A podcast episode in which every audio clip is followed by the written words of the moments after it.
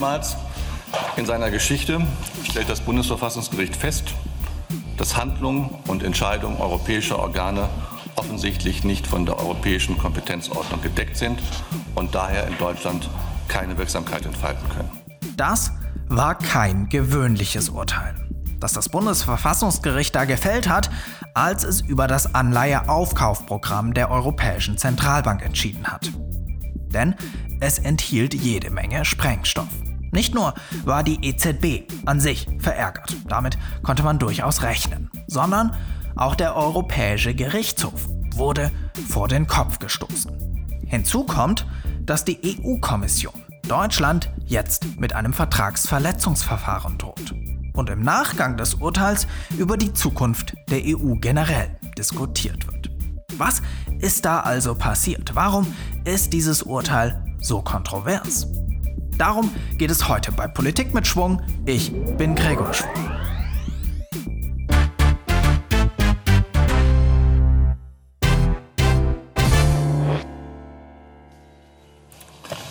Es wird folgendes Urteil verkündet.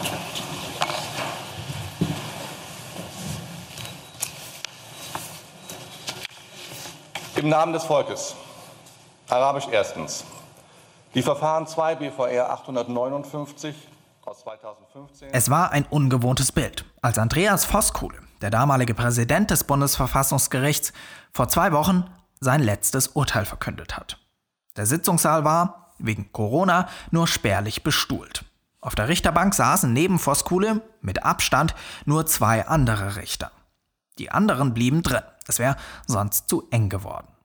Aber nicht nur die äußerlichen Gesichtspunkte waren besonders an diesem Urteil, sondern auch die inhaltlichen. Meine Damen und Herren, das vorliegende Urteil ist keine leichte Kost. Keine leichte Kost dürfte an dieser Stelle allerdings etwas untertrieben gewesen sein. Denn das Urteil hat nicht nur Schockwellen bis nach Berlin ausgelöst, was Urteile aus Karlsruhe ja des Öfteren mal tun, sondern Schockwellen bis nach Brüssel, Lissabon und Warschau.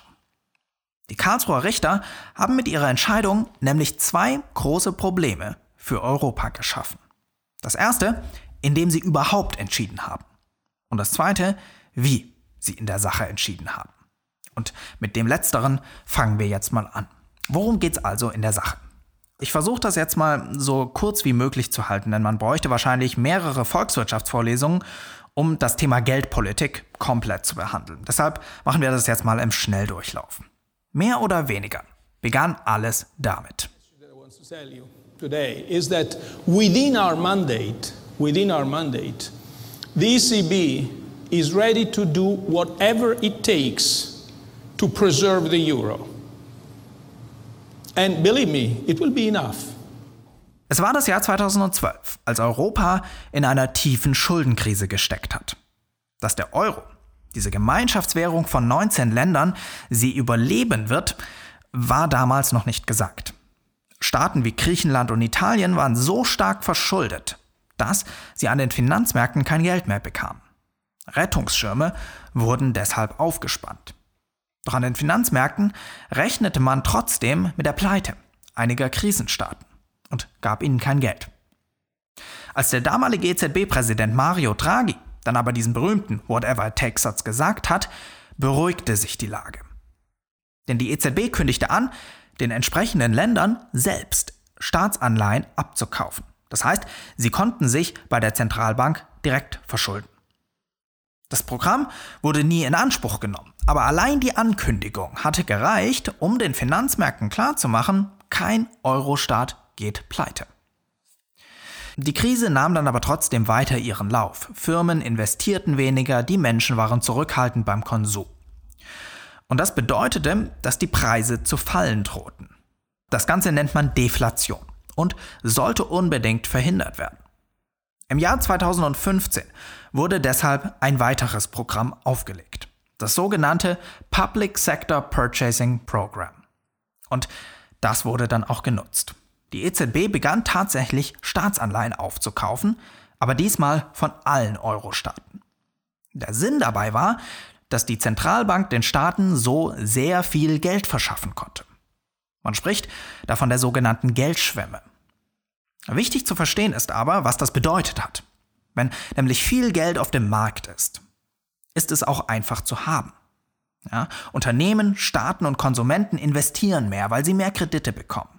Und das heißt, wenn mehr gekauft wird, sinken die Preise nicht mehr, sondern sie steigen wieder. Und genau das war das Ziel der EZB, die Inflation bei 2% halten. Aber das Programm hatte natürlich auch Nebenwirkungen. De facto hat die EZB hier nämlich die Wirtschaft im Euroraum angekurbelt. Jetzt ist das normalerweise ein Grund zu feiern, aber es gab einen negativen Effekt. Nämlich die Zinsen blieben im Keller. Und das hat vor allem in Deutschland viele verärgert. Wer nämlich Geld gespart hatte, was Deutsche ja gerne tun, der bekam jetzt wenig dafür.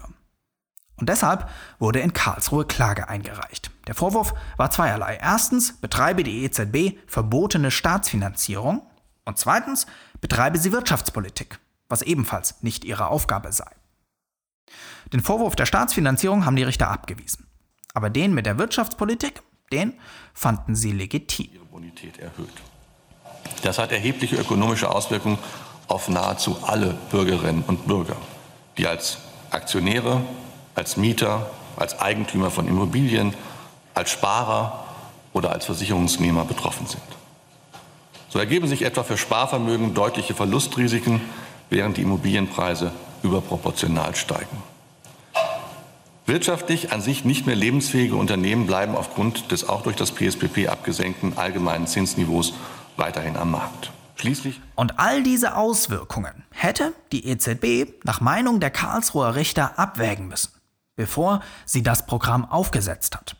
Denn ohne die Dokumentation, dass und wie diese Abwägung stattgefunden hat, lässt sich die rechtliche Einhaltung des Mandats der EZB gerichtlich nicht effektiv kontrollieren. Und es ließe sich nicht sagen, ob die Europäische Zentralbank Dinge getan hat, die eigentlich den Mitgliedstaaten vorbehalten sind, nämlich Wirtschaftspolitik. Das Urteil lautete also, die EZB hat außerhalb ihrer Kompetenz gehandelt und muss jetzt das Gegenteil beweisen. Bundestag und Bundesregierung müssen nun darauf hinwirken, dass die EZB binnen drei Monaten nachträglich die Verhältnismäßigkeit des Anleihekaufprogramms prüft. Und genau da liegt das erste Problem mit dieser Entscheidung. Denn die EZB ist unabhängig. Sie steht unter der Rechtsprechung des EuGH. Das heißt, die Karlsruher Richter können ihr gar nichts vorschreiben. Das haben sie auch nicht, sondern sie haben Bundestag und Bundesregierung verpflichtet. Doch auch von denen muss sich die EZB nichts sagen lassen. Jetzt kann man natürlich meinen, das bringt die EZB in eine super Situation. Aber das tut es nicht. Die EZB ist nämlich in einer Zwickmühle. Reagiert sie nämlich nicht und legt die Verhältnismäßigkeitsprüfung nicht vor, dann könnte es zum großen Knall kommen. Das Bundesverfassungsgericht hat nämlich der Deutschen Bundesbank verboten, gegen die technisch gesehen auch die Klage eingereicht war, sich weiter am Anleihekaufprogramm zu beteiligen, wenn die EZB diese Prüfung nicht vorlegt. Käme die EZB aber der Forderung nach, dann würde sie eine Anweisung von einer Institution erfüllen, die ihr gar keine Anweisungen geben darf. Das Einzige, was jetzt passieren könnte, ist die Transparenzoffensive, die die neue EZB-Präsidentin Christine Lagarde ohnehin angekündigt hatte. Die Bank solle unter ihrer Führung ihre Geldpolitik künftig besser erklären. Diesen Vorsatz könnte man in Frankfurt also zum Anlass nehmen, zu erklären, warum die Anleihekäufe verhältnismäßig waren. So würde man der Forderung des Bundesverfassungsgerichts nachkommen, ohne ihr nachzukommen. Es wäre eine theoretische Lösung des Problems. Jetzt habe ich am Anfang aber gesagt, dass es zwei Probleme mit diesem Urteil gibt. Und das zweite große Problem lässt sich nicht so einfach lösen. Denn es rüttelt an den Grundfesten der EU. Und das ist der Fakt, dass das Bundesverfassungsgericht überhaupt geurteilt hat. Jetzt kann man natürlich vollkommen zu Recht fragen, warum es das denn nicht dürfe, wenn geklagt wurde. Die Sache ist eben die, dass im Dezember 2018 der Europäische Gerichtshof in dieser Sache bereits entschieden hatte. Und zwar haben die Richter in Luxemburg gesagt, dass das Anleihekaufprogramm der EZB vollkommen rechtmäßig ist. Und grundsätzlich ist es so, dass der EuGH in Europafragen über den nationalen Verfassungsgerichten steht. Jetzt ist man sich in Karlsruhe natürlich bewusst, dass man Entscheidungen des EuGH akzeptieren muss, auch wenn man inhaltlich nicht damit übereinstimmt. Allerdings gilt dies nur, soweit sich die Entscheidung auf anerkannte methodische Grundsätze zurückführen lässt und nicht objektiv willkürlich erscheint. Im vorliegenden Fall ist diese Grenze überschritten. Okay, das muss man jetzt erstmal verdauen. Das deutsche Verfassungsgericht sagt, wir finden, die Entscheidung des EuGH ist willkürlich. Das ist eine Rüge, die es so noch nicht gegeben hat. Wie aber kamen die Richter zu dieser Entscheidung? Wie wir eben schon gehört haben, das Bundesverfassungsgericht ist der Meinung, dass die EZB ihre Kompetenzen überschritten hat. Da sich aber EU-Institutionen nicht einfach so selbst neue Kompetenzen aneignen dürfen, hätte der EuGH das verhindern müssen, als er selbst in diesem Fall 2018 geurteilt hat. Aber indem der EuGH das nicht getan hat, hat er ebenfalls seine Kompetenzen überschritten. Und was hieß das in letzter Konsequenz für Karlsruhe? Da eine Kompetenzerweiterung durch den EuGH nicht vom deutschen Grundgesetz gedeckt ist, musste eben das Bundesverfassungsgericht einspringen. Denn über das Grundgesetz wacht eben letztendlich immer noch Karlsruhe.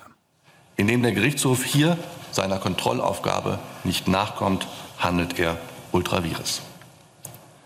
Da der Senat somit nicht an die Entscheidung des Gerichtshofs gebunden ist, hat er eigenständig zu beurteilen, ob die EZB mit den Beschlüssen zur Errichtung und Durchführung des PSPP noch innerhalb ihrer Kompetenzen gehandelt hat. Das ist aber der Punkt, der in ganz Europa für Schock gesorgt hat. Ein nationales Gericht entscheidet in einer europäischen Angelegenheit selbst, in der es eigentlich dem Europäischen Gerichtshof untersteht. Und das mit der Begründung, dass es die Entscheidung des EuGH in derselben Sache für willkürlich hält. Kritiker befürchten damit einen schweren Schaden für die europäische Rechtsgemeinschaft. Es ist nämlich ein Muster, dem sich jetzt andere bedienen könnten. Wenn zum Beispiel das von der Regierung in Warschau gekaperte polnische oberste Gericht künftig eine Entscheidung des EuGH, sagen wir in Rechtsstaatlichkeitsfragen, ignoriert, dann kann es mit dem Finger nach Karlsruhe zeigen. Das gleiche gilt für Ungarn. Orbans Umgang mit Asylbewerbern hatte der EuGH erst kürzlich für illegal erklärt. Wenn morgen also das mit Orbans Freunden besetzte ungarische Verfassungsgericht sagt, wir urteilen in der Sache jetzt auch nochmal selbst, weil wir die Entscheidung für willkürlich fanden, dann würde das niemand wundern. Dass also das Karlsruher Urteil in Budapest und in Warschau mit Applaus bedacht wird, überrascht also niemanden. Wenn Staaten aber jetzt aufhören, den EuGH als letzte Instanz in Streitigkeiten bei Europafragen zu akzeptieren, dann hat die EU ein gewaltiges Problem. Es wäre dasselbe, wenn Gerichte in Bayern plötzlich Entscheidungen des Bundesverfassungsgerichts ignorieren würden. Jetzt ist die EU natürlich kein Staat wie Deutschland, aber ohne gemeinsame höchste Instanz funktioniert sie eben nicht. Es würde ein rechtliches Chaos entstehen, weil nicht mehr klar ist, wer letztendlich das Sagen hat. Sind es irgendwelche nationalen Gerichte oder der EuGH? Was wird akzeptiert? Und genau deshalb hat die EU-Kommissionspräsidentin Ursula von der Leyen auch umgehend deutlich gemacht, wer ihrer Meinung nach das Sagen in Europafragen hat. Und das ist der EuGH. Und sollte Deutschland das nicht akzeptieren, werde die Kommission ein Vertragsverletzungsverfahren einleiten. Okay, fassen wir das jetzt alles mal zusammen. Das Bundesverfassungsgericht hat die Anleihekäufe der EZB für teilweise verfassungswidrig erklärt. Damit hat es die Europäische Zentralbank vor eine Herausforderung gestellt, da eigentlich nur der EuGH für sie zuständig ist. Der hat das Programm aber schon 2018 für rechtmäßig erklärt. Die Karlsruher Richter haben das allerdings nicht akzeptiert. Das Luxemburger Gericht habe mit seiner Entscheidung seine Kompetenzen überschritten. Indem das Bundesverfassungsgericht da aber eingeschritten ist, hat es einen riesigen Konflikt aufgemacht. Und der trägt die Fragestellung, Wer hat in Europa das Sagen? Und das war Politik mit Schwung. Wenn euch der Podcast gefallen hat, dann empfehlt ihn doch gerne weiter und unterstützt mich auf Steady. Einige von euch tun das bereits und wenn auch du mir bei meiner Arbeit helfen möchtest, dann schau doch gerne mal vorbei unter steadyhq.com slash Gregor Schwung.